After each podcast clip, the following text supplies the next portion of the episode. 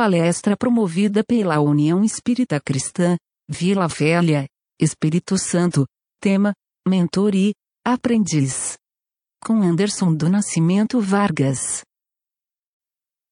Muita paz a todos, muita serenidade. Vamos começar com Jesus. Nosso tema é mentor e aprendiz e hoje nós vamos refletir sobre esse assunto que eu considero um assunto muito pertinente, especialmente nos dias atuais. Vamos começar com a leitura preparatória do livro Agenda Cristã, psicografia do nosso querido Chico, pelo espírito de André Luiz. Com Jesus. A renúncia será um privilégio para você. O sofrimento glorificará a sua vida. A prova dilatará seus poderes. O trabalho constituirá título de confiança em seu caminho. O sacrifício sublimará seus impulsos. A enfermidade do corpo será remédio salutar para sua alma. A calúnia lhe honrará a tarefa. A perseguição será motivo para que você abençoe a muitos. A angústia purificará suas esperanças. O mal convocará seu espírito à prática do bem. O ódio desafiar-lhe-á o coração aos testemunhos do amor. A terra, com seus contrastes e renovações incessantes, representará a bendita escola de aprimoramento individual, em cujas lições purificadoras deixará você o egoísmo para sempre esmagado. Então, nosso tema é mentor e aprendiz. E nós poderemos também dizer mentoria e aprendizado, porque o mentor e o aprendiz, eles permutam essa mentoria e esse aprendizado o tempo todo. Então nós vamos desenvolver o nosso tema desta forma. Emmanuel nos traz uma reflexão importante no livro Convivência, onde ele coloca que a criatura se destaca pelo que saiba, e sem dúvida alguma isso é uma realidade aqui no planeta Terra. Mas vale pelo bem que se decida a fazer. Vale, criatura, vale pelo bem que se decida a fazer. Para a gente refletir sobre essa, sobre essa frase, que vai ser mais ou menos o cerne da nossa questão, sobre a mentoria e o aprendizado, mentor e aprendiz, nós precisamos falar sobre a nossa mente. E aí, mais uma vez, nós vamos recorrer ao Espírito de Emmanuel, onde ele nos traz esse conceito no livro Pensamento e Vida. Emmanuel nos coloca que a mente é o espelho da vida e ela ergue-se na terra para Deus. Até porque nós estamos aqui encarnados no planeta Terra, nosso objetivo é nosso reerguimento para Deus. E essa e a mente, ela se traduz como um campo, campo de nossa consciência, mas a consciência desperta. E notem, é dentro da faixa evolutiva que o conhecimento adquirido por nós nos permite operar. Então, dentro dessa faixa de conhecimento, nós podemos então navegar com a nossa mente. E Emmanuel continua definindo a mente como espelho da vida. Ele coloca uma frase muito interessante: reconhecemos o coração é a face. Então a mente, ele vai dividir a mente em duas, duas coisas. A primeira é o coração, onde ele fala que é a face. Então, a face do coração, ou seja, o que é a face? Né? A face é o que nós estamos vendo na outra pessoa. E é muito curioso que quando nós chegamos próximo de alguém, a primeira coisa que nós observamos é a sua face, e a primeira coisa que nós sentimos é o que a outra pessoa também está sentindo. Então, se a pessoa está no momento triste, imediatamente nós sabemos. Se ela está nervosa, também nós sabemos. Se ela apresenta algum quadro de alegria intensa, nós sabemos. Se a pessoa está com medo, com receio de algo, também nós identificamos. Então, o coração da pessoa ela é, age como a face, mostra como a pessoa é, quem ela é. Então, o coração é a face da mente. Que aqui a gente relembra de Jesus. Onde está o teu tesouro, aí estará o teu coração. Então, o nosso coração mostra quem nós somos naquele momento, onde nós estamos com a nossa mente. Continua Emmanuel afirmando que o cérebro, nós falamos do coração como sendo a face, o cérebro é o centro de suas ondulações. Ondulações, força mental, gerando essa força chamada força do pensamento, que tudo move, cria e transforma. Então, o pensamento está sendo irradiado dentro do nosso cérebro. Olha que informação importante que Emmanuel nos traz. É aqui dentro do nosso cérebro que são processadas as informações, saem por meio de ondas cerebrais que se transmudam em pensamento, e esse pensamento é uma força viva criadora que move, olha que coisa incrível, move, cria, transforma. Então nós temos duas, duas coisas importantes para que nós possamos falar de mente. O coração como sendo-lhe a face e o cérebro como sendo essa força do pensamento. Então aqui nós temos representado como que se faz o processo mental. Talvez poderíamos pensar assim, não, a mente está focada completamente no cérebro. Não é bem assim. Nós conjugamos para que nós possamos falar de mente, nós precisamos falar de coração e cérebro. Coração sendo a face, o cérebro a força desse pensamento. Bem, nós podemos ter o coração como está na imagem, um coração que não pensa, um coração que vira uma máquina, ou um cérebro que fica completamente plasmado na preguiça, pequeno, sem se movimentar, sem se exercitar. E aquilo que nós não movimentamos, aquilo que nós não exercitamos, enferruja, não presta, fica lá e se estraga. Então, nós precisamos exercitar o cérebro e nós precisamos exercitar o nosso coração. E por que que nós precisamos? Por que que nós precisamos então agir no coração e no cérebro? Ora, como nos diz Emmanuel, nós precisamos entender que a mente é composta, então, do coração e do cérebro, onde está o sentimento e onde está o pensamento. Então, por que nós precisamos fazer isso? Ora, muito simples. Nós precisamos evoluir. E a evolução, ela se dá por meio do sentimento e por meio do conhecimento. E para nós evoluirmos, nós precisamos especialmente desfazer a alienação. E essa alienação, ela se dá da seguinte forma: muitas coisas que nos são passadas aqui no planeta Terra são nos passadas para fazer com que a gente não pense, para fazer com que a gente despenda o nosso tempo sem pensar. Ou, quando a gente não pensa, a gente prefere delegar para outro a nossa capacidade de pensar. E quando a gente não pensa, a gente não age, a gente não decide por conta própria. Para a gente adquirir conhecimento, é importante que a gente vá em busca de informação. E a informação, ela é essencial para que a gente possa aprender as coisas. E quando a gente aprende, é como se nós pegássemos pequenas verdades e a soma de todas essas pequenas verdades vai ampliando o nosso cabedal de conhecimento e o nosso cabedal de verdades. E o volume de conhecimento amplia o, o volume de verdades, vamos dizer assim, que nós, conhece, que nós adquirimos e vai nos retirando da ignorância. E é importante lembrar que Jesus mesmo nos coloca que conhecereis a verdade e a verdade vos fará livre, ou a verdade vos libertará. Então a liberdade vem por meio dessa desalienação.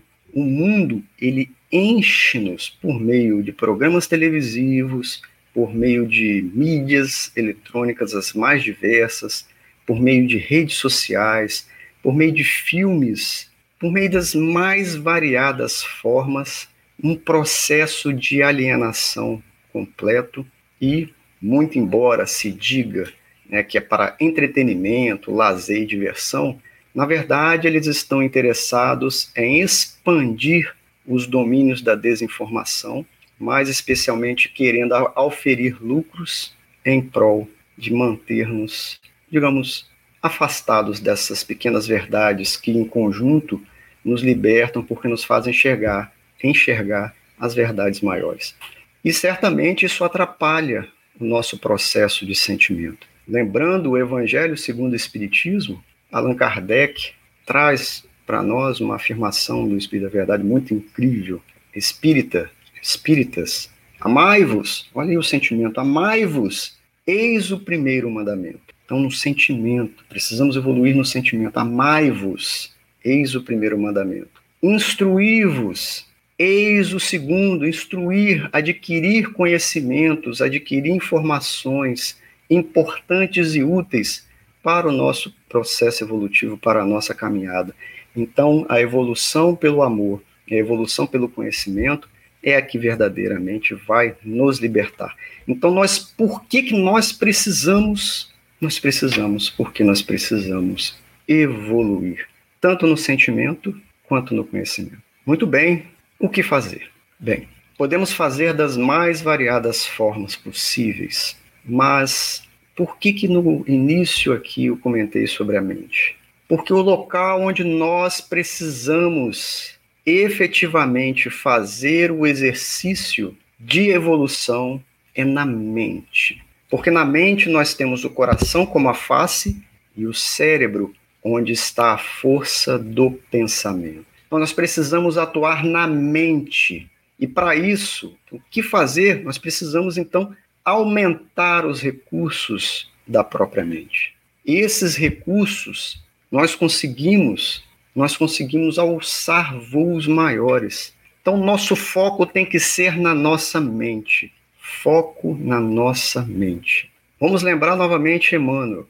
Ninguém pode ultrapassar de improviso os recursos da própria mente, muito além do círculo em que estagia nesse trabalho em que está. Então, se nós não conseguimos ultrapassar os recursos da própria mente, nós precisamos expandir esses recursos antes de efetivamente nós querermos dar passos maiores. Mas, se nós precisamos expandir esses recursos da mente, como? Como fazer? Como atuar? Como fazer isso? E aqui, meus irmãos, é que entra a humildade tão esquecida, infelizmente, no nosso planeta, mas a humildade de nos colocarmos na posição de aluno. Sim, na posição de aluno. E nos colocando na posição de aluno, nós vamos então procurar um mentor. E aqui cabe uma explicação muito importante, porque muitas pessoas acham que uma vez que nós saímos da escola, nós estamos preparados para o mundo. Não é possível nós confirmarmos uma frase dessa. Porque o nível de aprendizado no mundo, ele não cessa. O nível de aprendizado no mundo é muito grande.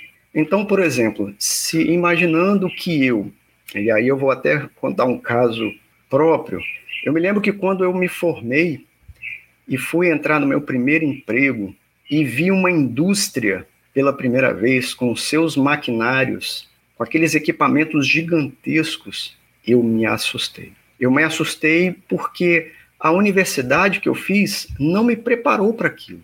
Não me falou o que era uma máquina como aquela, não me disse como que uma indústria como aquela operava, como aquele processo produtivo operava. Então a primeira coisa que eu busquei foi quem conhecia o processo produtivo para que este fosse então meu mentor naquele momento, e aí sim, com ele, buscar os caminhos de aprendizado, seja na prática, seja por meio de novos livros, novos conhecimentos, e a humildade de perguntar. E não foi somente um mentor, não. Posso listar vários que foram meus mentores nesse aprendizado quando eu entrei no meu primeiro emprego. Então, se você, por exemplo, quer trabalhar ou investir, como eles falam, as suas finanças pessoais e você não sabe nada como fazê-lo, você precisa procurar um mentor.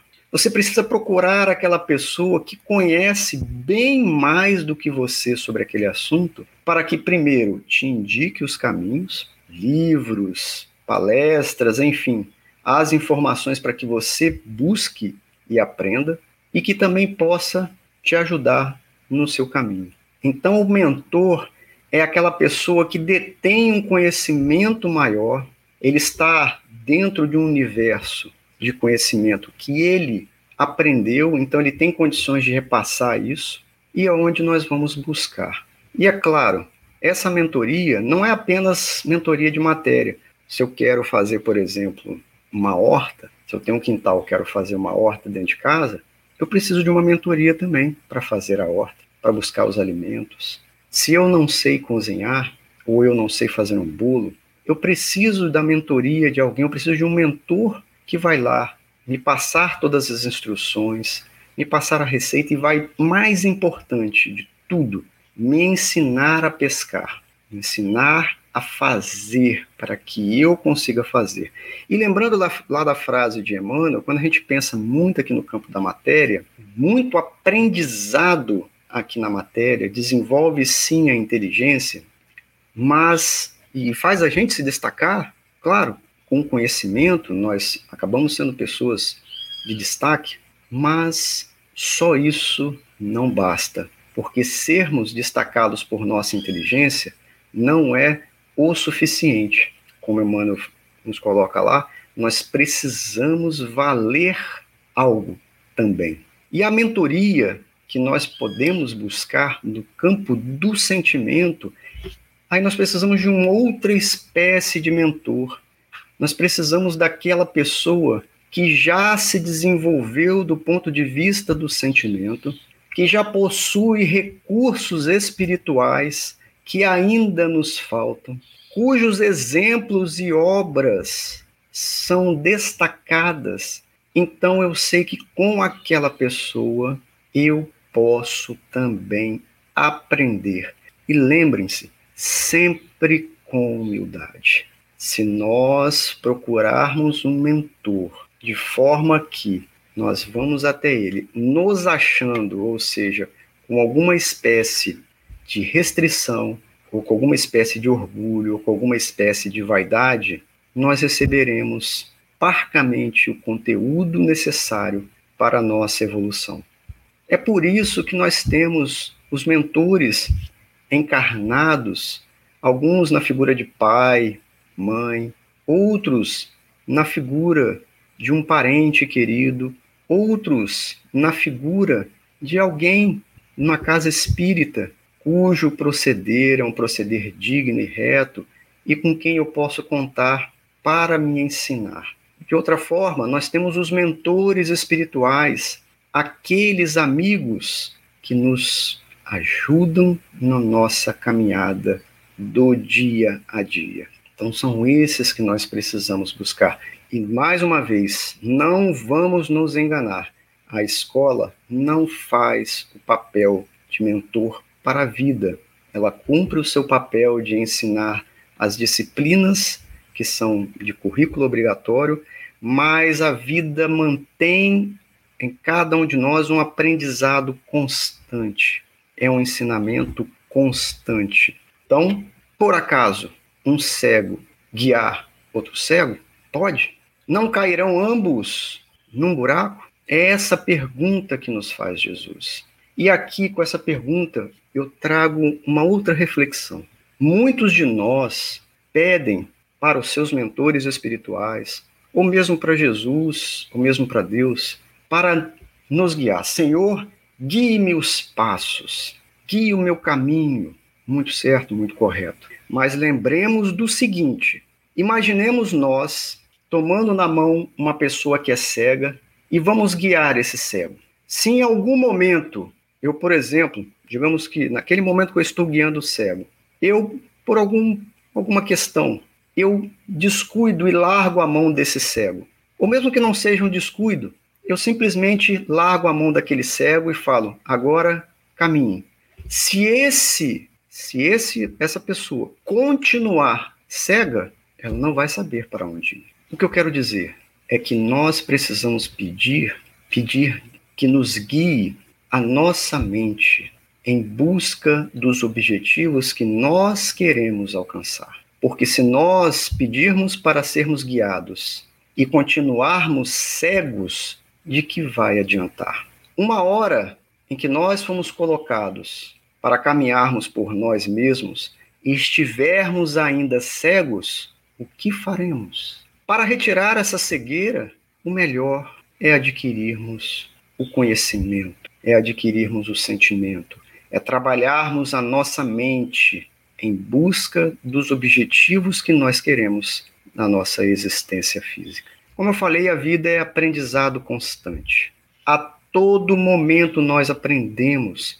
Se vocês forem fazer um exercício durante o dia, vocês vão descobrir que a partir do momento que você abre o olho, quando você acorda, e começar a observar as coisas, vocês vão perceber aprendizado em tudo. Vocês vão olhar a janela e vão falar assim: nossa, como que essa janela foi produzida? Gostaria de saber. Você vai olhar o vidro da janela e vai falar: nossa, que fim que foi usado, que mecanismo que foi usado para construir esse vidro que permite essa transparência que eu olho para o lado de fora.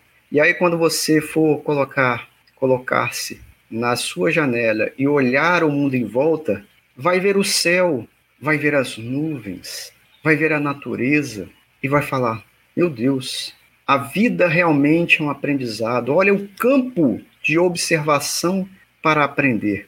E aprender não só no intelecto, aprender no sentimento, como que a natureza é harmônica, como que a natureza trabalha no seu silêncio cheio de amor. E nesse aprendizado constante, quando nós estivermos então refletindo sobre tudo isso, aí nós vamos nos lembrar do maior de todos os mentores. O maior de todos os mentores é Jesus. É o Mestre Jesus. E vejam, Jesus, quando ele veio à Terra, como sendo o maior mentor de todos os tempos, o Messias aguardado, o Cristo nos apresentou os mais variados exemplos da busca da verdade. E como mentor maior, ele certamente é aquele que vai mais nos ajudar. E como que nós podemos, por exemplo, chegar ao Cristo por meio de uma prece? E a prece, ela é verdadeiramente um alívio para as nossas dores. Mas olha, não basta fazer a prece, porque a oração pode sim nos servir de guia, abrir os nossos olhos cegos, pode sim, mas nós temos que fazer a nossa parte. Ou seja, a oração pode nos guiar, mas precisamos tirar aquilo que está nos fazendo cegos e devemos fazer as coisas por nossa própria conta. Nós precisamos nos movimentar, nos mexer, porque aí sim vamos nos beneficiar das preces. Certamente que sim. E o nosso pedir, ele precisa ter sabedoria. Sabedoria para usar bem as bênçãos que recebemos, porque todos nós, sem exceção, sem exceção, recebemos as bênçãos de Deus recebemos bênçãos oriundas do Cristo. Mas se nós não tivermos sabedoria para fazer melhor uso dessas bênçãos, como nós vamos controlar e direcionar a mente?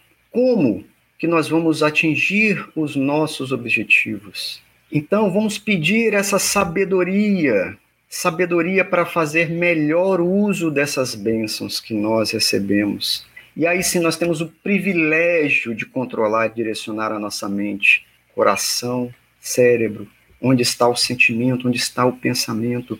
E aí nós vamos conseguir efetivamente atingir os nossos objetivos. Veja, está na nossa mente, na nossa mente.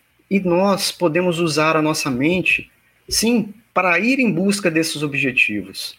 Buscar a mentoria para desenvolver as nossas mentes. Buscar recursos para nós atingirmos os nossos objetivos por meio do nosso esforço e do nosso trabalho, trabalho útil, e não ficar esperando, porque a vida ela só dá para quem também dá para a vida. Então, eu, você que está nos assistindo, nós podemos fazer uma escolha. Nós podemos ser construtores de pontes. Nós podemos agir. Ou nós podemos simplesmente atravessá-las quando alguém construí-la. Nós, nós podemos nos colocar tranquilamente numa posição de passividade, sem nos desenvolvermos, sem metas, sem objetivos e ficarmos ali passivamente aguardando a vida me levar. Mas é esse o propósito da vida? É para isso que eu estou aqui na Terra? Nós hoje usufruímos de invenções que aqueles que trabalharam, buscaram seus mentores e desenvolveram as suas mentes foram capazes então de criar inovações belíssimas, como por exemplo esse computador que eu estou usando para conversar aqui com vocês. E eu hoje estou usufruindo dele. Nós podemos ser e temos todas as condições de sermos construtores de pontes. Mas lembra-nos Jesus que ninguém rasga um retalho de roupa nova para colocá-lo em roupa velha. Isso quer dizer que é preciso uma mudança muito grande. É quase uma disrupção. Eu preciso que o meu eu velho saia. E como que eu faço isso? Trabalhando a minha mente. É a mente que precisa ser trabalhada. É lá onde eu vou ganhar o jogo da vida. Ganhar ou perder está na mente. É lá que eu preciso trabalhar, é lá que eu preciso fazer a mudança disruptiva na minha vida. Eu preciso retirar o pensamento velho. Eu preciso retirar o sentimento velho. Eu preciso pensar e sentir o novo, esquecendo o velho. É uma reciclagem, é como se eu pegasse uma embalagem plástica e essa embalagem plástica eu colocasse no lixo e alguém pegasse essa embalagem numa indústria de reciclagem, processasse isso utilizando energia, fogo talvez, ou qualquer processo para transformar aquilo em algo novo, completamente novo.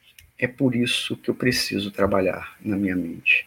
E é por isso que eu preciso de uma mentoria. Então, seja disruptivo. É preciso ser disruptivo. Como, por exemplo, muitos devem ter em casa aí a Netflix, agora Amazon também, Apple TV, enfim, vários streaming de vídeo, de filmes. Então, aqueles que tinham a TV tradicional jamais poderiam imaginar que a TV online viesse a ser tão disruptiva. Acabou com o velho. E o novo é tão sensacional que estão muitos, muitos e muitos migrando para o novo. Porque o novo é melhor, porque o novo é mais acessível. O novo faz o velho desaparecer. Então nós precisamos de mente nova, mente disruptiva, mente que quer aprender, mente de aluno para seguir, buscar uma mentoria. Em qualquer área da vida nós precisamos disso. Nós precisamos de um mentor, senão nossa mente vai ficar velha. Nós vamos sair desse planeta. E lembrem-se, nós somos espíritos imortais nós viveremos para sempre. Então, qualquer aprendizado agora é aprendizado para a vida eterna. Nunca é tarde, seja novo ou seja velho, nunca é tarde para aprender e mudar a mente. E aí vem uma reflexão. Eu, você, nós já demonstramos gratidão para com o nosso mentor? O nosso mentor nos ensina a errar menos. Por quê? Vejam, se eu quero abrir um negócio, eu preciso conhecer com quem já abriu um negócio. E não é só com quem já abriu um negócio, é com quem abriu um negócio, esse negócio deu certo. Então ele vai me ensinar os erros pelos quais ele passou para que eu não cometa esses mesmos erros. Aliás, como eu ainda sou imperfeito, talvez teimoso, talvez vaidoso, talvez orgulhoso, mesmo ouvindo o meu mentor, eu vou querer experimentar. Ah, será que o que ele falou realmente é verdade? Será que o que ele falou realmente faz sentido?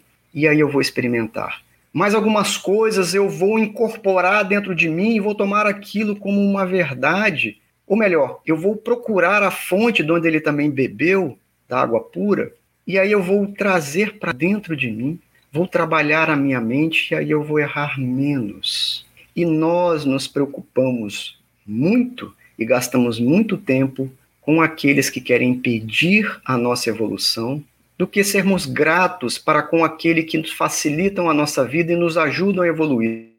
Vocês querem ver uma coisa? Quantas vezes vocês não viram uma mensagem de discordância daquilo que você eventualmente postou, seja num grupo de WhatsApp, seja no Facebook da vida, enfim, no e-mail, em qualquer situação. E aí você perde minutos tentando responder com os vários argumentos que você pensa naquela hora, minutos, talvez até uma hora para responder aquela pessoa que te criticou ou que falou alguma coisa que você não gostou. Você gasta uma hora inteira preparando aquele e-mail, aquela resposta bonita, cheia de argumentos. E aí você vai mandar para aquela pessoa, aquela pessoa talvez nem vá ler aquilo. Você gastou uma hora da sua vida para quem não merecia. Sendo que aquele que te ajuda e facilita a sua vida na figura do seu mentor, seja ele um pai, uma mãe, um amigo empreendedor, um mentor espiritual, alguém da casa espírita, muitas vezes quando ele te manda uma mensagem, quando ele te ajuda em alguma coisa, você pega lá no seu WhatsApp, clica lá no joinha e manda. Gasta cinco segundos na resposta. Como assim? Então, gratidão é essencial. Gratidão é essencial. Ninguém consegue crescer sem também ser grato. Experimentem usar a gratidão. Ela vai trazer realizações impressionantes, porque a vida também ela proporciona o retorno para aquele que é grato. E não nos esqueçamos que o trabalhador ele vai receber de acordo com o seu salário. Quem colhe tem que plantar primeiro. Se não plantar, não colhe. Então, se nós não procurarmos desenvolver a nossa mente por meio de mentoria, de aprendizado, nós não vamos colher, porque não adianta. Muitos querem, querem receber sem nada dar. Nós precisamos parar com isso. Nós precisamos ter esforço para colher qualquer coisa. Não é possível ser diferente. Não dá para colher o que se não plantou. E aí tem uma frase do Eclesiástico que é muito interessante. Vejam, o preguiçoso é semelhante a um monte de esterco. Todo aquele que o tocar sacudirá a mão. Para a nossa reflexão. Então, meus amigos, a criatura se destaca pelo que saiba. Sim, nós precisamos de mentores aqui na Terra porque vivemos no planeta Terra como encarnados. Então, saber é importante, vai nos ajudar na nossa libertação e nós precisamos de mentores aqui na Terra para isso. Mas nós valemos pelo bem e o bem, nós precisamos também de mentores que sabem fazer o bem, que já sentem o bem, que já amam, que já conseguem galgar esses passos lá em cima. Então vamos buscá-los também e sempre com a mente aberta ao aprendizado, no sentimento e no pensamento. E aí nós vamos nos decidir a fazer, porque fazer é movimento, fazer é sair de uma situação em que nós estejamos parados e nos movermos para ir além. É a ação, a ação é um poder tremendo, um poder incrível. Mas olha, cada um de nós também pode ser um mentor porque cada um de nós detém um nível de conhecimento que pode ajudar aquele que conhece menos. Ninguém pode se dizer que é desprovido de qualidades de mentoria. Muitos de nós podemos ajudar aqueles que conhecem menos, aqueles que sentem menos, aqueles que têm dificuldade de fazer o bem, aqueles que, que têm dificuldade de aprender. Vamos decidir então a fazer sendo mentores ou recorrendo a mentores. E no nosso caso, especialmente no nosso caso, vamos nos valer do mentor maior, que é Jesus Cristo. Agradecidos por mais essa oportunidade. Muita paz. Que assim seja.